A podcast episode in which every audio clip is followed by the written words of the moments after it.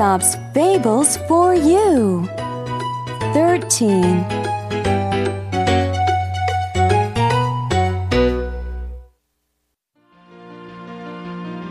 The Lion and the Mouse.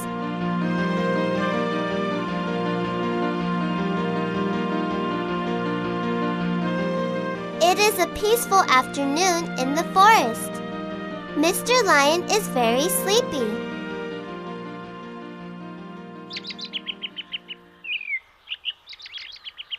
What a peaceful afternoon. I am very sleepy. I will take a nap now. Mr. Lion falls asleep. Three little mice play near Mr. Lion. Come on, let's play. Okay, what game shall we play? How about hide and seek? Great idea. But who will be it? Let's do rock, paper, scissors. Fine. Fine. Rock, paper, scissors. Rock, paper, scissors. Aha! Mickey, you are it. Okay. I will count to ten. You two hide. Don't count too fast. Let's hide.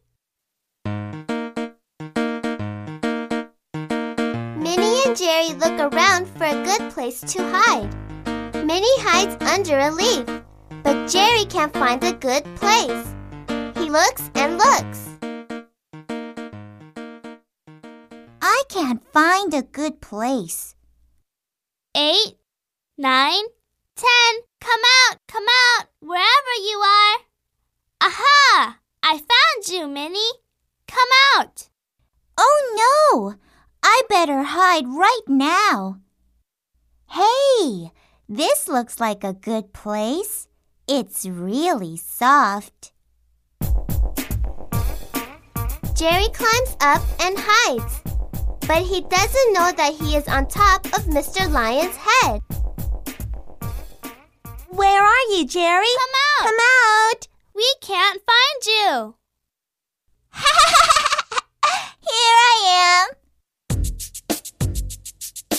Jerry shouts and wakes Mr. Lion. Who is this? Who woke me up? A lion! Jerry, run! A, a lion? Jerry looks down and Mr. Lion looks up. Their eyes meet. Oops! Jerry tries to run away, but Mr. Lion stops him. Stop there! Who are you? Uh, I am just a little mouse. You woke me up? It wasn't on purpose. I was just playing. I didn't know. I am very angry. I am going to eat you. I am very sorry, Mr. Lion. Please, forgive me. I don't care. I am still angry. You woke me, so I will eat you. Please wait. Please don't eat me. Why not? I am hungry.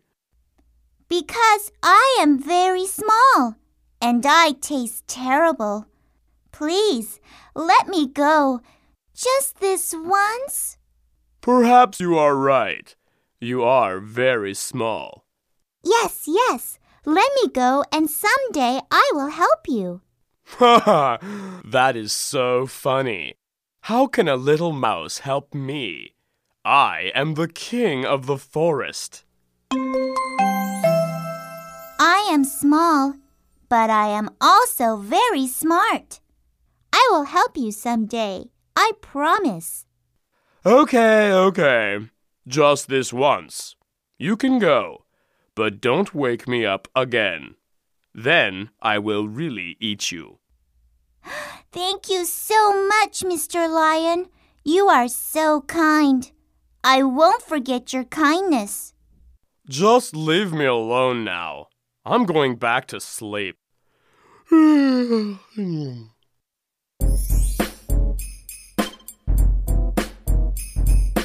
Mr. Lion lets Jerry go and falls back to sleep. A few days later, Jerry is playing with his friends in the forest again. He hears Mr. Lion crying far away.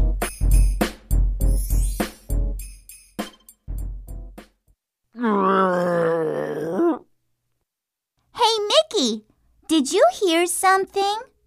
No, I didn't hear anything. How about you, Minnie? I don't know. I think it's Mr. Lion. I think he is hurt. I must help him. Jerry looks around the forest for Mr. Lion, but he can't find him. Where are you, Mr. Lion? Cry out louder. Help! Anyone help! There you are. I found you. But why are you in a net?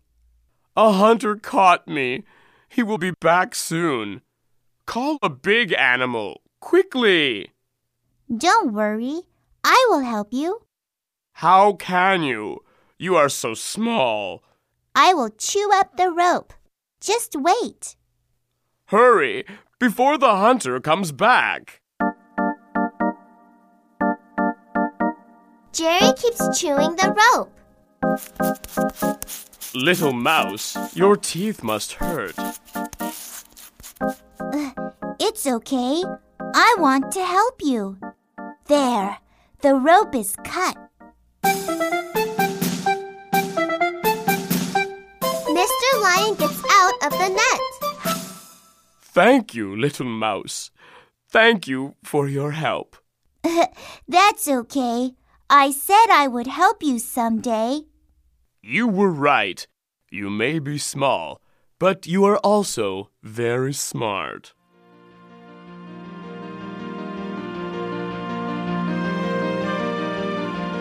Moral Do not judge someone by their size, and kindness is never wasted.